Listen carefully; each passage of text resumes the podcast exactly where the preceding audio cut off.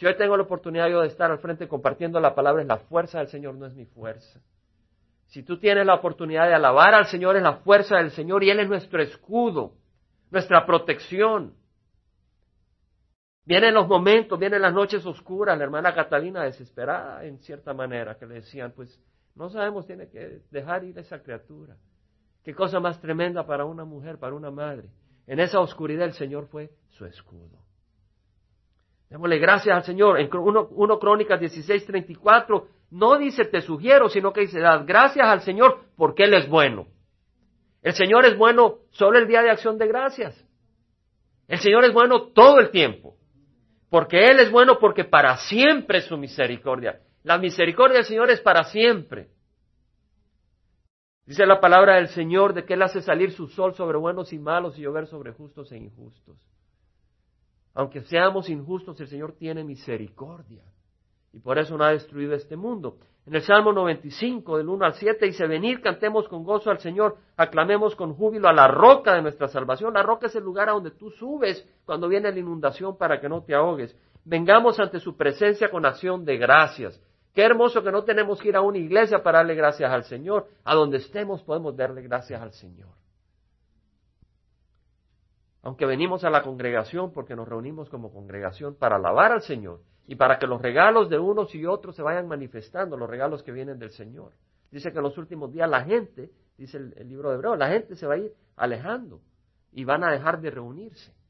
Y el Señor dice que nos reunamos, más cuando llegue el día de la, de la, venida del Señor. Vengamos ante su presencia con acción de gracias, aclamémosle con salmos, porque Dios grande es el Señor y Rey grande sobre todos los dioses, en cuya mano están las profundidades de la tierra suya. Le demos o no le demos gracias al Señor, las profundidades de la tierra están en las manos del Señor. Quiere decir, el Señor tiene poder sobre la profundidad de la tierra. Tú te vas a la profundidad de la tierra, no te escondes del Señor. Suyas son también las cumbres de los montes, suyo es el mar, pues Él lo hizo y sus manos formaron la tierra firme. Venid, adoremos y postrémonos, doblemos la rodilla ante el Señor nuestro Hacedor, porque Él es nuestro Dios y nosotros el pueblo de su prado y las ovejas de su mano. En otras palabras, no podemos cambiar el hecho de que Dios tenga control sobre la profundidad de la tierra o sobre las cumbres de los montes, pero podemos aceptar su invitación de ser su pueblo. Y le podemos dar gracias porque Él nos trata como un pastor trata a sus ovejas con amor. Por eso le podemos dar gracias. El Salmo 100, versículo 4 a 5, dice el salmista, entrad por sus puertas con acción de gracias y a sus atrios con alabanzas, a sus patios con alabanzas. Dale gracias, bendecid su nombre porque el Señor es bueno para siempre, su misericordia y su fidelidad para todas las generaciones. ¿Quién de nosotros se ha ido al infierno? La persona que se ha ido al infierno no tiene oportunidad de recibir la misericordia del Señor jamás. Se quedó en el infierno para siempre.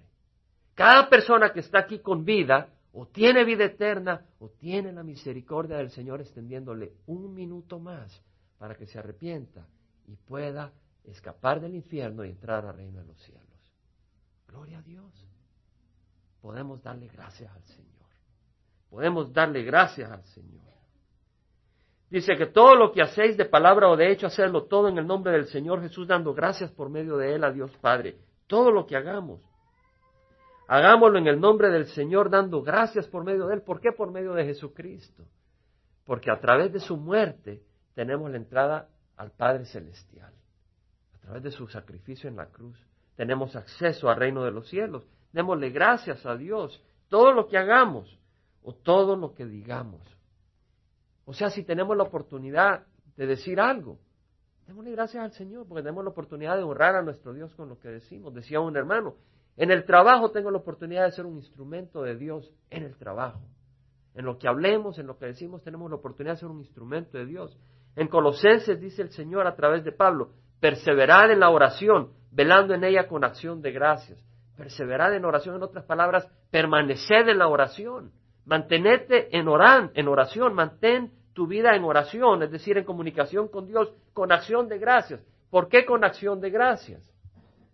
Porque cuando estamos en oración, oración no es una repetición como lo hará de fórmula, sino que es venir a la presencia de Dios. Y cuando venimos a la presencia de Dios, vamos a poder darle gracias al Señor porque sabemos que toda circunstancia tiene un propósito de bendición para nosotros. Por eso dicen Filipenses, por nada, por nada estéis afanoso, por nada estéis afanoso. No hay una sola razón por la cual el cristiano debe estar afanoso. Por nada estéis afanoso antes bien en todo, mediante oración y súplica con acción de gracias. Sean dadas a conocer vuestras peticiones delante de Dios y la paz de Dios que sobrepasa entendimiento guardará vuestros corazones y vuestras mentes en Cristo Jesús. O sea, de que cuando venimos con al Señor, a la presencia del Señor y realmente estamos en su presencia, hablando con el Señor, decir, mira Señor, tengo este problema y empezamos a hablar con el Señor, empezamos a oír su voz si tenemos su espíritu y empezamos a recibir esa paz que protege nuestra mente y nuestro corazón. En Cristo Jesús, no en Buda, no en Alá, en Cristo Jesús. Él es el único camino. Y Él nos da esa paz. En Tesalonicenses dice, dad gracias en todo, porque esta es la voluntad de Dios para vosotros en Cristo Jesús. Dad gracias en todo. Primera de Tesalonicenses 5:18, dad gracias en todo, porque esta es la voluntad de Dios. La voluntad de Dios es que des gracias en todo. En otras palabras, si pasas por una situación difícil, la voluntad de Dios es que puedas darle gracias al Señor. Qué hermoso sería, ¿verdad? Si tal vez en el trabajo viene su jefe y le dice, mira, te tienes que quedar a trabajar el sábado y tienes que trabajar 12 horas y tú vienes y le dices, yo entiendo que realmente es necesario esto. Yo le doy gracias por lo que me está, lo que me está pidiendo, es para el bien de la compañía y para el bien de los empleados, así que le doy gracias. Qué bonito sería, ¿verdad? Qué bonito. Y qué bonito si uno de hijos, el papá le dice, mira, eh, quiero que hagas esto. Gracias, papi, que me da la oportunidad de mostrar cuánto le amo. No volteen a ver a sus hijos, porque nosotros también somos hijos. Y sabemos de que así las fallamos. Pero esa es la voluntad de Dios, porque es lo correspondiente, lo bueno. Muestra madurez, muestra entendimiento, al fin, al fin hizo clic esa cabeza. Dice en el Salmo, con cántico 69, versículo 30 al 31, con cántico alabaré el nombre de Dios y con acción de gracias lo exaltaré. Y esto agradará al Señor más que el sacrificio de un buey o de un novillo con cuernos y pezuñas. Fíjese lo que dice, que el darle gracias a Dios es como un sacrificio, como una ofrenda. Y eso es mejor que agarrar un buey y sacrificarlo y presentárselo al Señor. ¿Sabes por qué? Porque tú puedes decir, yo voy a hacer esta ofrenda para el Señor, para que me venda la casa a mitad de precio. En otras palabras, estoy tratando de manipular a Dios. Pero si yo vengo y digo, el Señor me ha bendecido, gracias Señor, no estoy buscando nada del Señor, solo le estoy diciendo, gracias Dios mío por tu bondad. Esa realmente es una cosa que agrada al Señor. Es como que si, vamos a poner el ejemplo de hijos, viene un hijo y dice, papi, gracias por hacerme este favor, papi, gracias, y ahora, papi, ¿me puede hacer este otro favor? O sea que hay gato encerrado en la acción de gracias. Pero cuando te dicen gracias de veras, sin ningún interés, uno dice, qué bonito. Qué bonito un, gracias desinteresado. O sea, un gracias genuino por lo que el Señor ha hecho.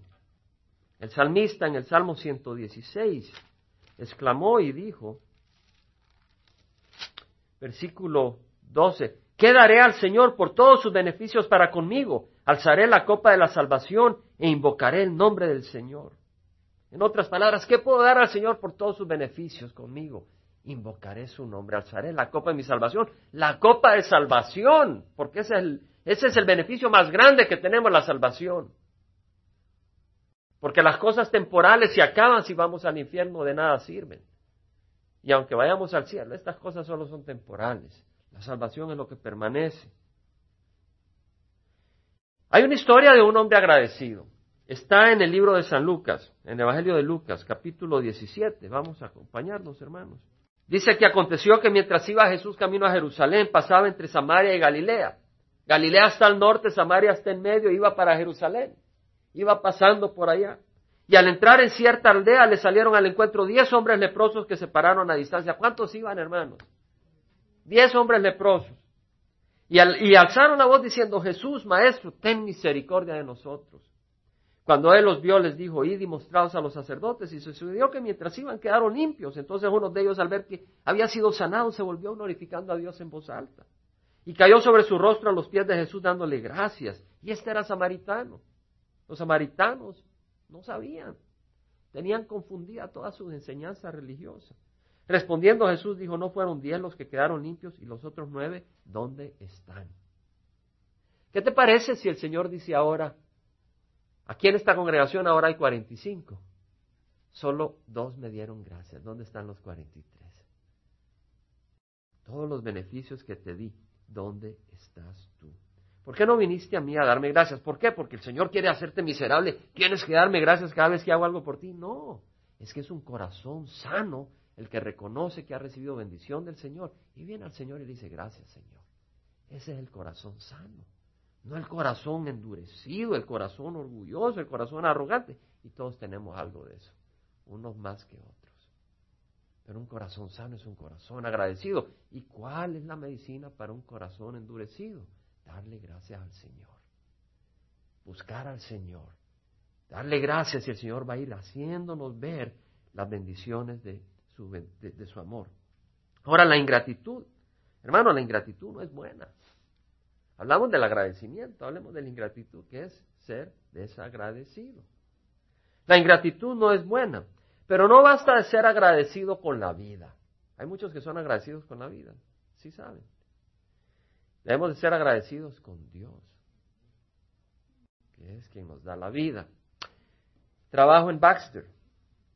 Le doy gracias al Señor por esa compañía, porque a través de esa compañía, pues, el Señor me ha probado en el fuego en algunas ocasiones.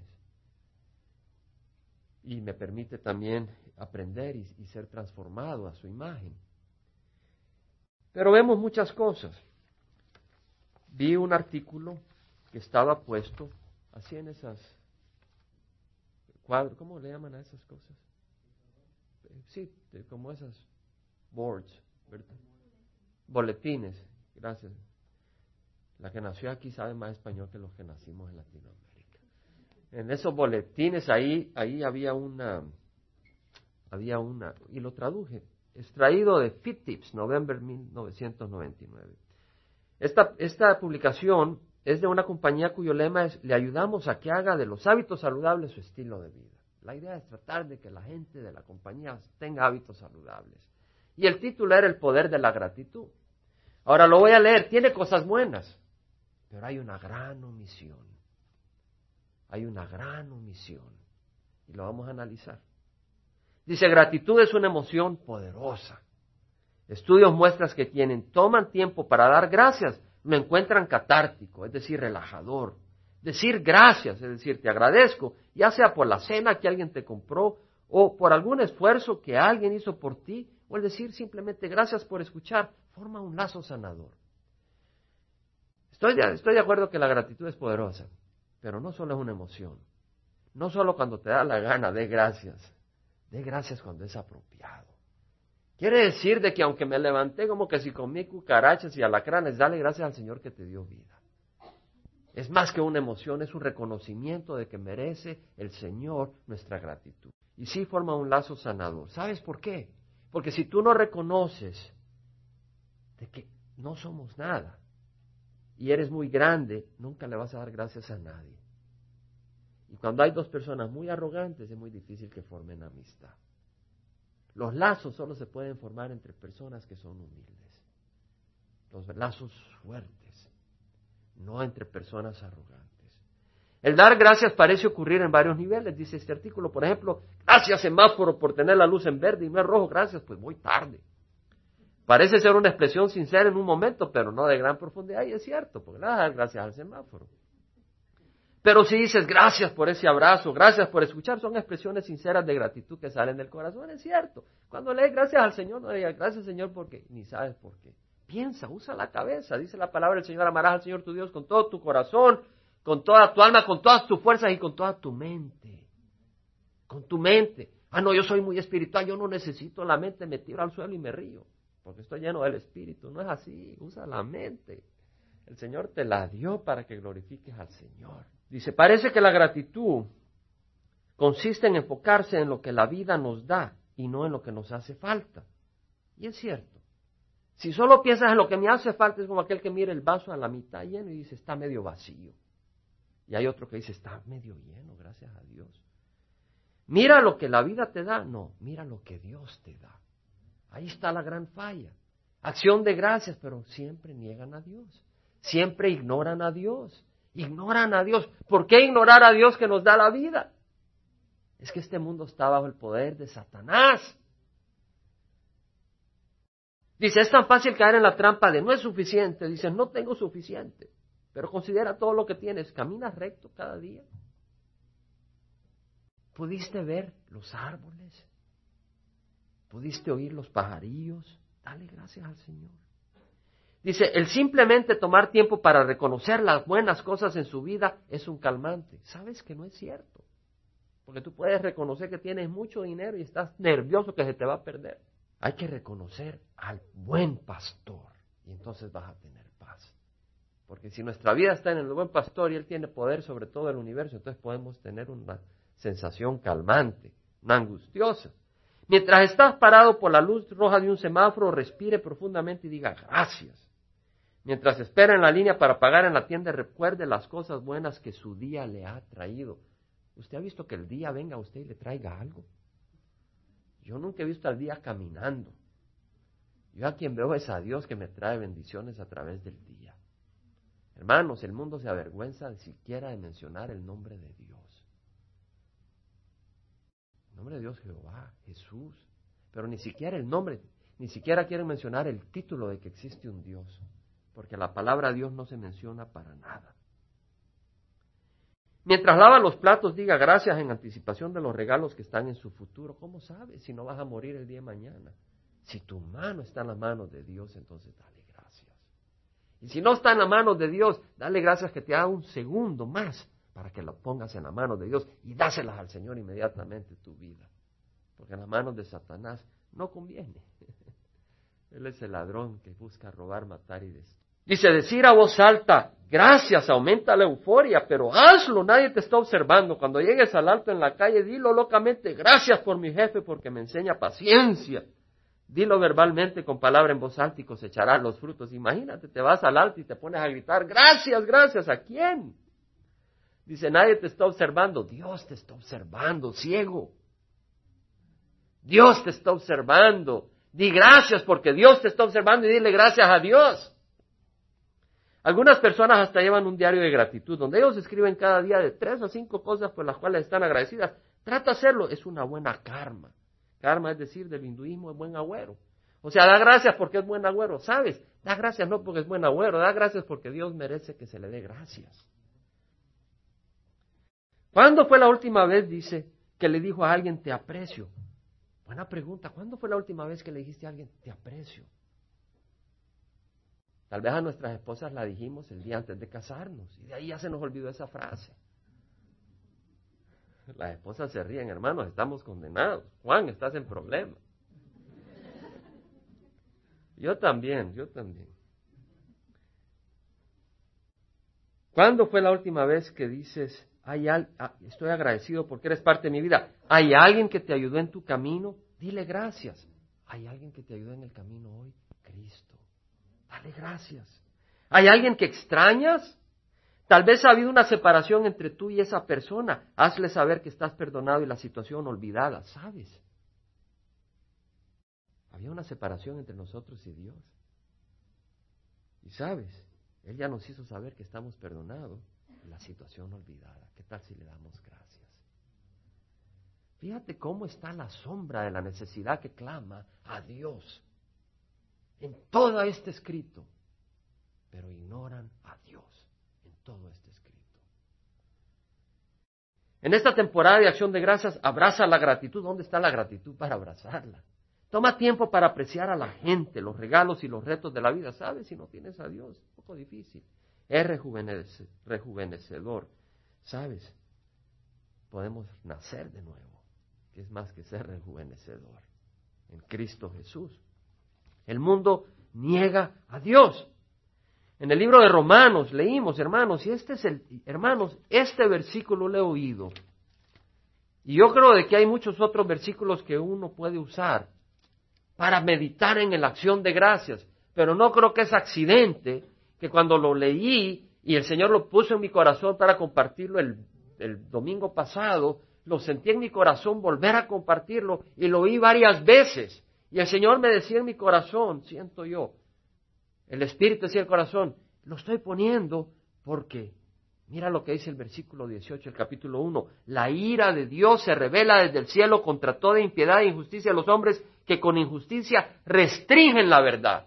Versículo 20, porque desde la creación del mundo sus atributos invisibles, su eterno poder y divinidad se han visto con toda claridad, siendo entendido por medio de lo creado, de manera que no tienen excusa.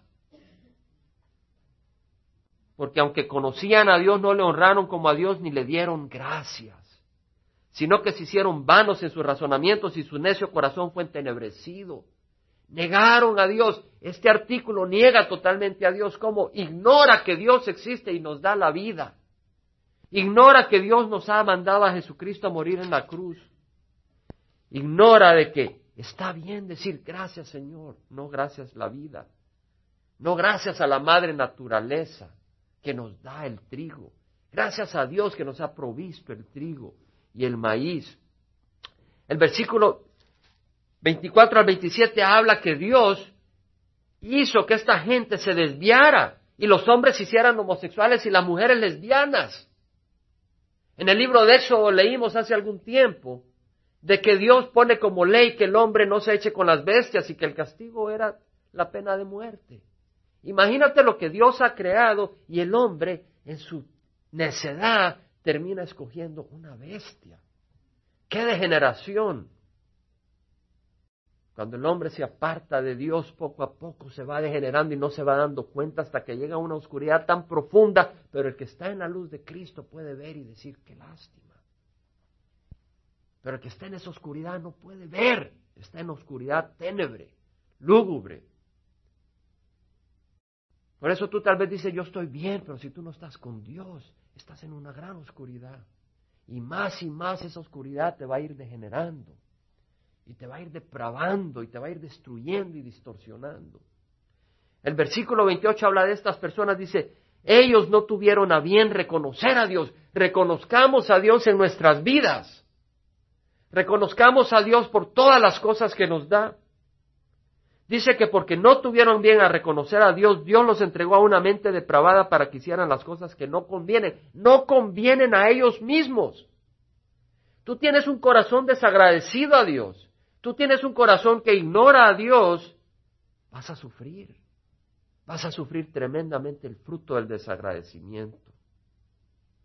Veamos las características de las personas estas que no son agradecidas a Dios, están llenos de toda injusticia, versículo 29, maldad, avaricia y malicia, colmados de envidia, homicidios, pleitos, engaños y malignidad, son chismosos, detractores, aborrecedores de Dios, insolentes, soberbios, actanciosos, inventores de lo malo, sin amor, despiadados. Fíjate, quiere decir que hay avaricia. Si hay avaricia en tu corazón, si no estás satisfecho con lo que tienes y quieres tener más y estás codiciando el dinero, sabes, mejor pídele al Señor perdón y dale gracias al Señor por lo que el Señor te ha dado. Y esa avaricia se va a empezar a ir. Oh, tienes muchos chismes que contar de la vecinita o del vecinito, ¿sabes? En vez de contar los chismes de la vecinita y del vecinito, mira al Señor y dale gracias a Dios por su palabra y empieza a usar tu lengua para proclamar la palabra del Señor. Y para dar gracias al Señor que te ha dado una lengua para glorificar su nombre, no para destruir a tu prójimo. Te sientes muy poderoso y muy valiente y muy fuerte. Hay soberbia en tu mente. Reconoce que no eres nada. Y usa esa lengua para pedirle al Señor gracias porque no te ha destruido. Inventores de lo malo, ¿qué pasa en tu mente inventando? El enemigo viene y trata de meter en nuestra mente ideas y pensamientos. Escúpelas afuera y usa tu mente para darle gracias a Dios y tu corazón para darle gracias al Señor. Este mensaje es del Señor para ti y para mí. Hermano, no me impresiona tanto. Pues no se trata de impresionar, se trata de que aprendamos a darle gracias al Señor. Y el único que puede impresionar eso en nuestro corazón es el Espíritu Santo. El que tiene oídos que oiga lo que el Espíritu dice a la iglesia. No solo es el día de acción de gracias para darle gracias al Señor. Oh, muchos son, mucho chompipe. Con stuffing. Hay mucho por qué darle gracias al Señor que tenemos la comunión de hermanos. La comunión de hermanos, que tenemos esperanza en Cristo Jesús. Hay mucho para darle gracias al Señor. No queremos tener un corazón desagradecido. El pueblo de Dios debe tener contentamiento todo tiempo. En Filipenses dijo Pablo, he aprendido a contentarme. Filipenses 4, 11 al 13. He aprendido a contentarme cualquiera que sea mi situación. Cualquiera que sea mi situación. ¿Quién de nosotros puede decir eso? Está difícil, ¿verdad? Somos muy carnales todavía. Necesitamos aprender como Pablo a contentarnos cualquiera que sea nuestra situación. Fíjense lo que dice, sé vivir en pobreza y sé vivir en prosperidad. Tú dices, Pablo, yo sé vivir en prosperidad, pero no sé vivir en pobreza. ¿Sabes? Se necesita saber vivir en ambas. Se necesita saber vivir en prosperidad. Yo conozco mucha gente que vive en prosperidad y son infelices. Están tratando de ver cómo guardar, cómo mantener, cómo fortalecer esa prosperidad. Son infelices, no saben vivir en prosperidad. Pablo dice, sé vivir en pobreza, en otras palabras, si el Señor permite que Él pase necesidad, Él sabe que el Señor no lo ha abandonado, pero que el Señor está glorificando su nombre a través de su vida y la fidelidad de Pablo, de manera de probar esa fe y mostrar de que Él no está ahí porque es conveniente, sino porque Él conoce al Dios vivo y está dispuesto a dar su vida. Sé vivir en pobreza y sé vivir en prosperidad. En otras palabras, si hay prosperidad no se siente culpable, si hay prosperidad no se siente desesperado para mantener esa prosperidad, si hay prosperidad le da gloria al Señor y dice, Señor, esté en tus manos, tú hoy lo das, mañana lo quitas, bendito sea el Señor. En todo y por todo he aprendido el secreto, tanto de estar saciado como de tener hambre, de tener abundancia como de sufrir necesidad. Todo lo puedo en Cristo que me fortalece. El cristiano puede estar contento en toda situación. Dice Pablo en Romanos, que nuestro Dios no escatimó, no eximió ni a su propio Hijo, sino que lo entregó por todos nosotros, ¿cuánto, no, nos dará junto con Él todo lo que necesitamos? Dice, si Dios está por nosotros, ¿quién contra nosotros? Dios está por nosotros. Cuando venimos a Cristo, Dios no está tratando de achacar nuestras faltas. Dios está moviendo situaciones para nuestro favor, para nuestro crecimiento espiritual, para nuestra bendición. Oh, como quisiera yo entender eso de corazón. Y sí estoy entendiendo un poquito más, por eso lo comparto. No más que ustedes, sino un poquito más de lo que yo entendía, no me comparo con nadie.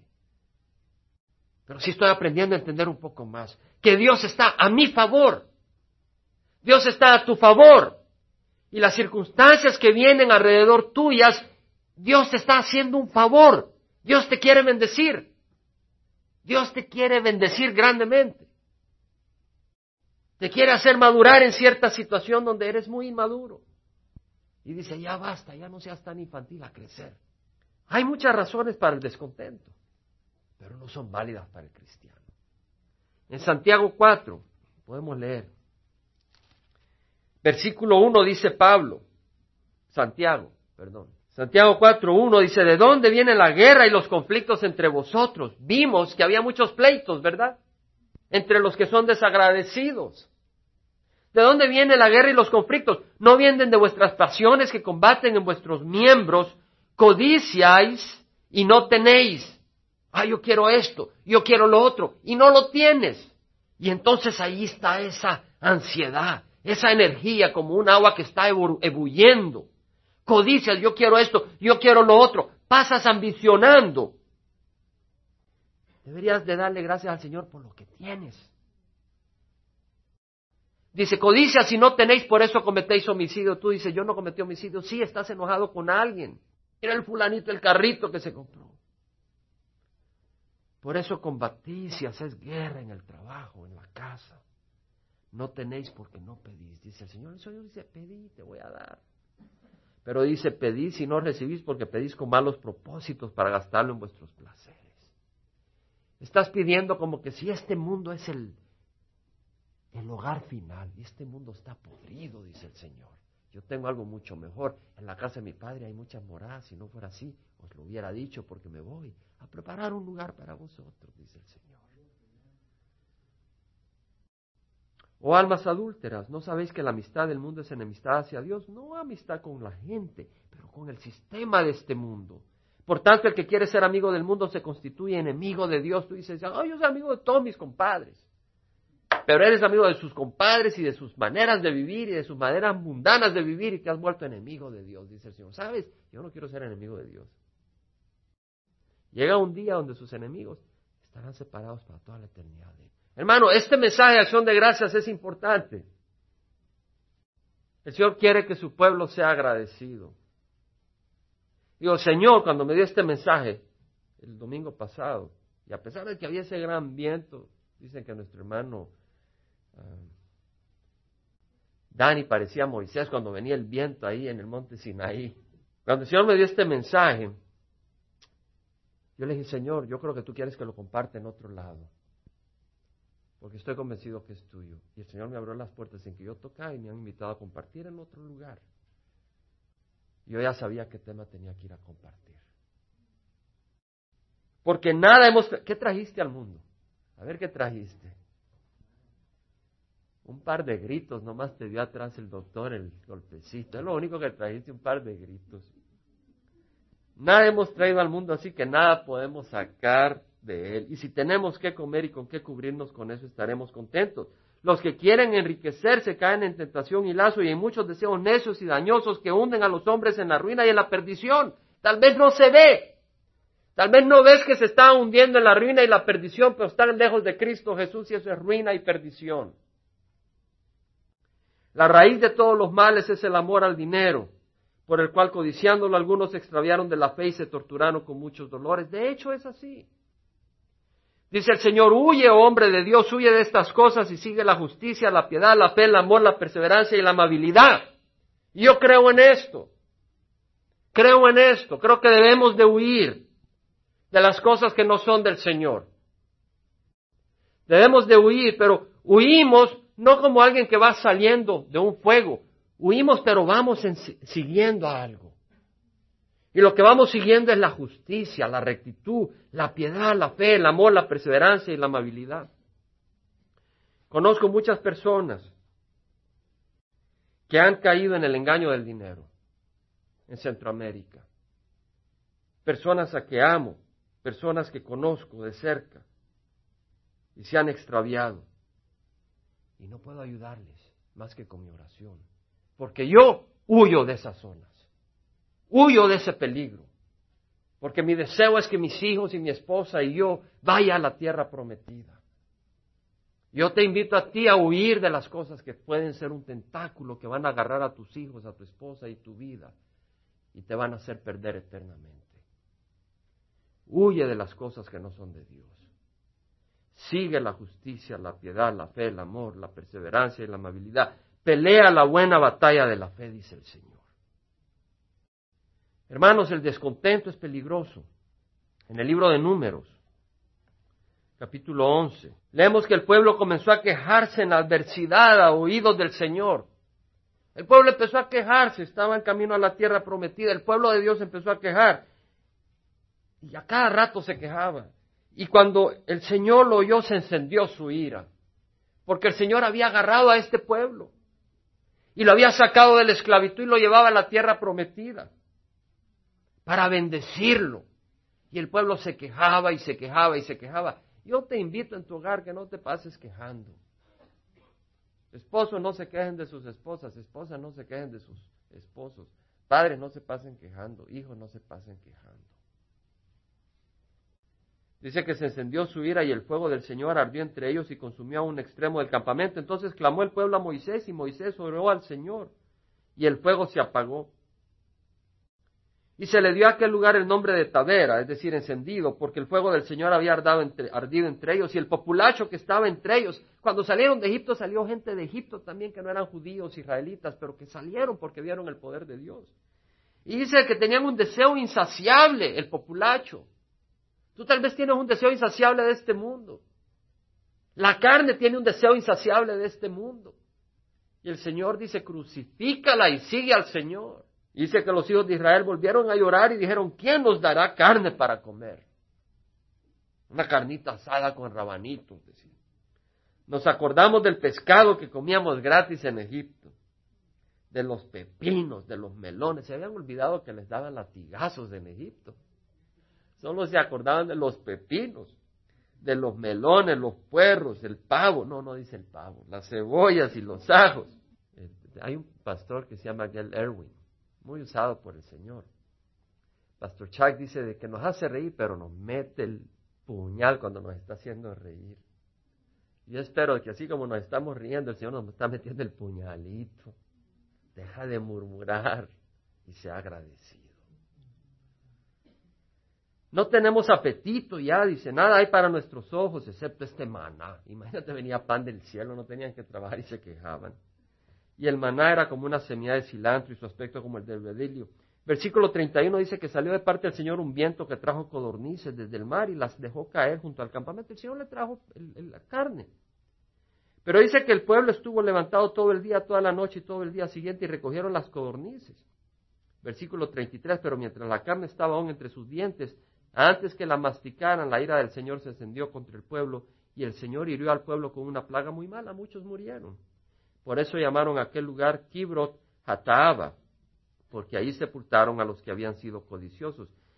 Kibrot Hataaba quiere decir la tumba de la codicia.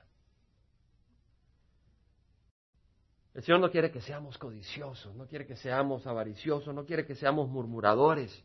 El Señor quiere que seamos agradecidos. Vamos a pararnos y vamos a darle gracias al Señor con el Salmo 118. gracias al Señor porque Él es bueno, porque para siempre su misericordia. Diga ahora Israel, para siempre su misericordia. Es decir, diga ahora el pueblo de Dios. Diga ahora la casa de Aarón, digan los siervos de Dios, pues, para siempre su misericordia. Digan ahora los que temen al Señor, para siempre su misericordia. En medio de mi angustia invoqué al Señor. El Señor me respondió y me puso en un lugar espacioso. ¿Cuándo quién, ¿Quién aquí ha clamado al Señor en medio de su angustia? Y el Señor le ha respondido, levantemos la mano. Si tú has clamado al Señor y el Señor te ha respondido, levanta la mano como testimonio del Señor. El Señor está a mi favor. No temeré qué puede hacerme el hombre. El Señor está por mí entre los que me ayudan, por tanto miraré triunfante sobre los que me aborrecen.